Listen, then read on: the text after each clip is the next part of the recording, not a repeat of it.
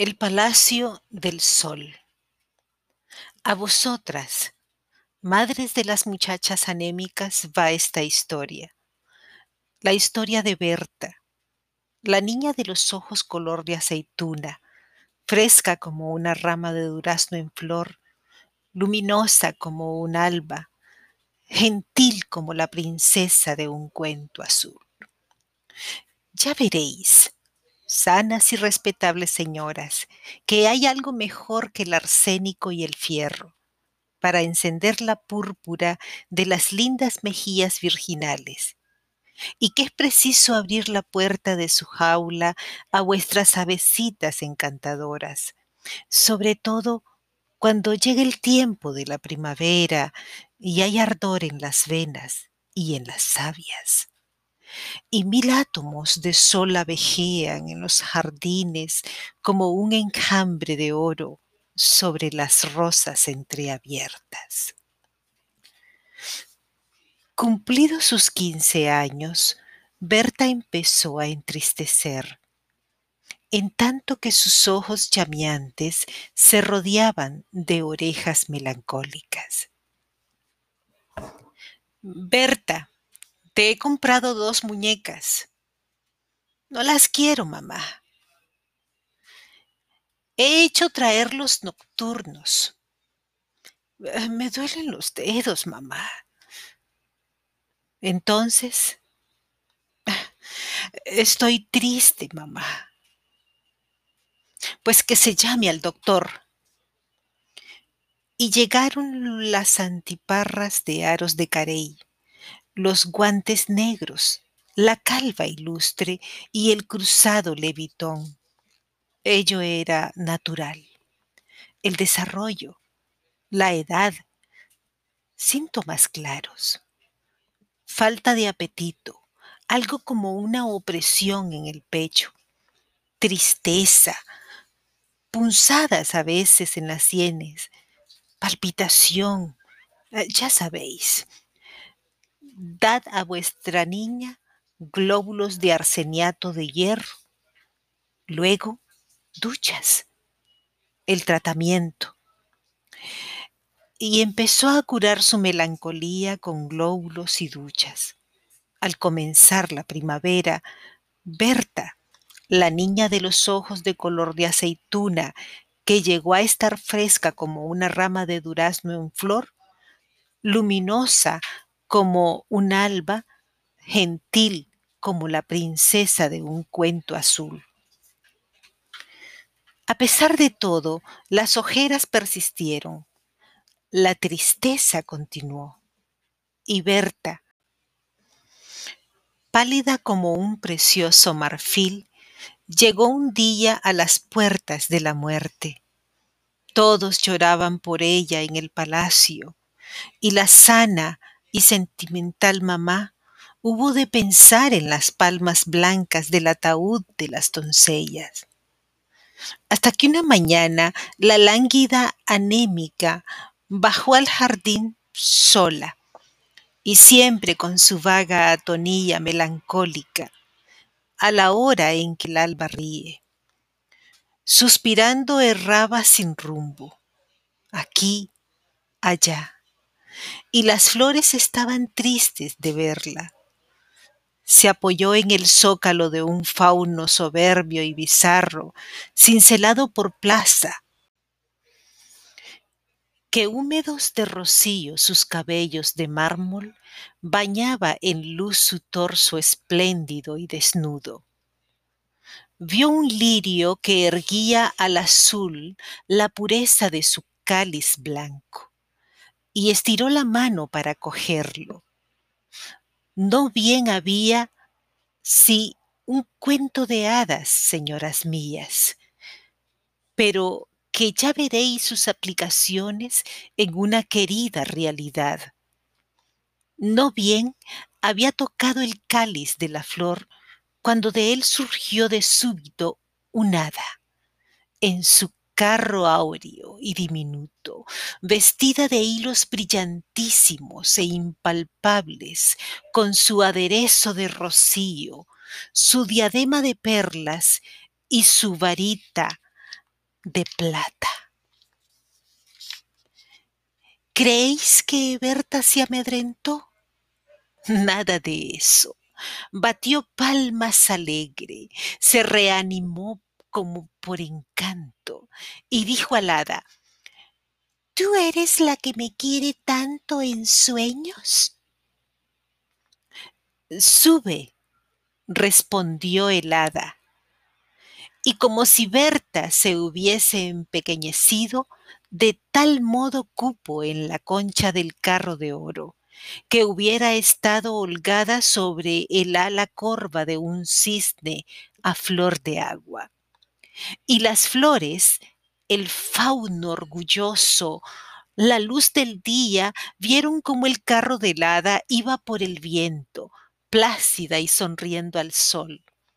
Berta, la niña de los ojos, color de aceituna, fresca como una rama de durazno en flor, luminosa como un alba, gentil como la princesa de un cuento azul.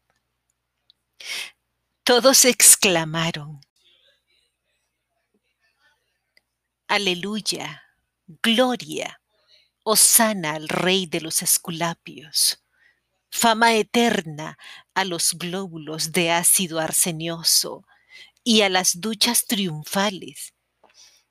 Y mientras Berta corrió a su retrete a vestir sus más ricos brocados, se enviaron presentes al viejo de las antiparras de aros de carey, de los guantes negros, de la calva ilustre y del cruzado levitón. Y ahora Oíd vosotras, madres de las muchachas anémicas, cómo hay algo mejor que el arsénico y el fierro, para eso de encender la púrpura de las lindas mejillas virginales. Y sabréis cómo no, no fueron los glóbulos, no, no fueron las duchas, no, no fue el farmacéutico quien devolvió salud y vida a Berta, la niña de los ojos de color de aceituna, alegre y fresca como una rama de durazno en flor, luminosa como un alba, gentil como la princesa de un cuento azul. Así que Berta se vio en el carro del hada. La preguntó, ¿Y a dónde me llevas? Al Palacio del Sol, y desde luego sintió la niña que sus manos se tornaban ardientes y que su corazoncito le saltaba como henchido de sangre impetuosa. Oye, eh, siguió el yo soy la buena hada de los sueños de las niñas adolescentes. Yo soy la que curó a las clorótidas con solo llevarlas en mi carro de oro al Palacio del Sol, a donde vas tú. Mira, chiquita, cuida de no beber tanto el néctar de la danza y no desvanecerte en las primeras rápidas alegrías. Ya llegamos, pronto volverás a tu morada. Un minuto en el Palacio del Sol deja en los cuerpos y en las almas años de fuego, niña mía. En verdad, estaban en un lindo palacio encantado, donde parecía sentirse el sol en el ambiente. Oh, qué luz, qué incendios. Sintió Berta que se le llenaban los pulmones de aire de campo y de mar y las venas de fuego. Sintió en el cerebro esparcimientos de armonía y cómo el alma se le ensanchaba y cómo se ponía más elástica y tersa su delicada carne de mujer. Luego vio sueños reales y oyó músicas embriagantes, en vastas galerías deslumbradoras, llenas de claridades y de aromas de cederillas y de mármol, vio un torbellino de parejas arrebatadas por las ondas invisibles y dominantes de un vals.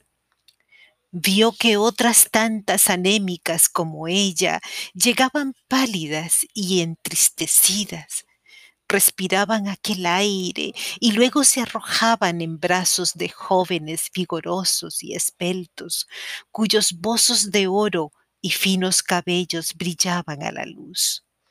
Y danzaban, y danzaban con ellos en una ardiente estrechez, oyendo requiebros misteriosos que iban al alma, respirando de tanto en tanto como hálitos impregnados de vainilla, de haba, de tonca, de violeta, de canela, hasta que con fiebre, jadeantes, rendidas como palomas fatigadas de un largo vuelo, caían sobre cojines de seda, los senos palpitantes, las gargantas sonrosadas, y así soñando, soñando en cosas embriagadoras. Y ella también cayó al remolino, al maelstrom atrayente, y bailó, giró, pasó entre los espasmos de un placer agitado. Y recordaba entonces que no debía embriagarse tanto como el vino de la danza, aunque no cesaba de mirar al hermoso compañero con sus grandes ojos de mirada primaveral.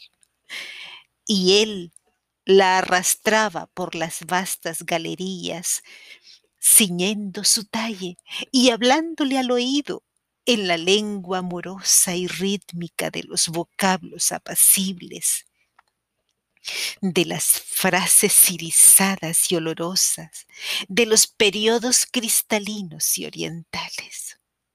Y entonces ella sintió que su cuerpo y su alma se llenaban de sol, de efluvios poderosos y de vida. No, no esperéis más. El hada la volvió al jardín de su palacio, al jardín donde cortaba flores envuelta en una oleada de perfumes, que subía místicamente a las ramas trémulas, para flotar como el alma errante de los cálices muertos. Madres de las muchachas anémicas, os felicito por la victoria de los arsenatos e hipofosfitos del señor doctor. Pero en verdad os digo, es preciso, en provecho de las lindas mejillas virginales, abrir la puerta de su jaula a vuestras avecitas encantadoras, sobre todo en el tiempo de la primavera, cuando hay ardor en las venas y en las sabias, y mil átomos de sol abejean en los jardines como un enjambre de oro sobre las rosas entreabiertas. Para vuestras claróticas, el sol en los cuerpos y en las almas. Sí, al palacio del sol, de donde vuelven las niñas como Berta, la de los ojos de color de aceituna, fresca como una rama de durazno en flor, luminosas como un alba, gentiles como la princesita de un cuento azul. Rubén Darío